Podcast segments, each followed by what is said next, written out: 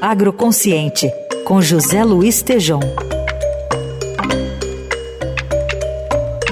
Hoje o Tejão relata como a mudança climática tem deixado em alerta os produtores do Mato Grosso. Bom dia, Tejão. Bom dia, Carol. Bom dia, Heisen. Bom dia, ouvintes. Tensão e preocupação com a nova safra brasileira em função do clima.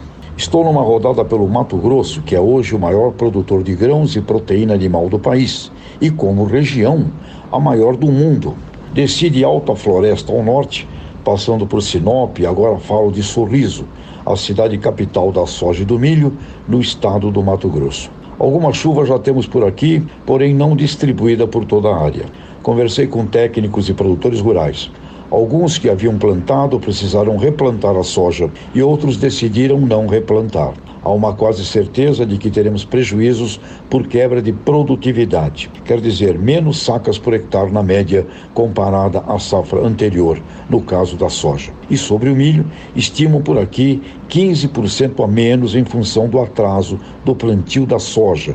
Consequentemente, não haverá tempo para a segunda safra do milho. Também o pessoal do feijão estima uma menor área do feijão carioca, a menor de todos os tempos, também em função do clima que tem atrapalhado o desenvolvimento das lavouras, informa o IBRAF, Instituto Brasileiro de Feijão, Pulses e Colheitas Especiais.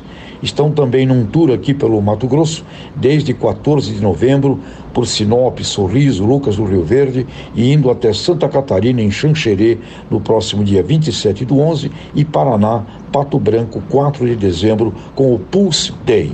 Por outro lado, o lançamento do plano de incorporar mais 40 milhões de hectares, sendo feito nesta semana pelo ministro Fávaro, de áreas de pastagens degradadas, quer dizer, áreas já abertas, mas não produtivas, dependendo do apoio e de recursos, poderia estimular produtores rurais na abertura de novas áreas sem arrancar uma árvore, ou nas próprias terras ou na de vizinhos, sob arrendamento. Isso poderia ajudar na produção desta safra, pois o cenário parece apontar para um volume total de produção na safra 2023-24 inferior ou, na melhor das hipóteses, igual a 22-23.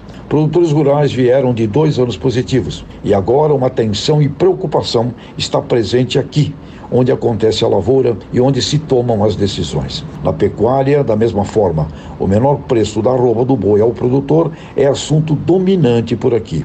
Mas o que podemos relembrar, Raíssa, Carol, ouvintes, no agroconsciente é o fato histórico dos ciclos de altas e baixas das commodities. Sempre existiram e dos fatores incontroláveis como o clima.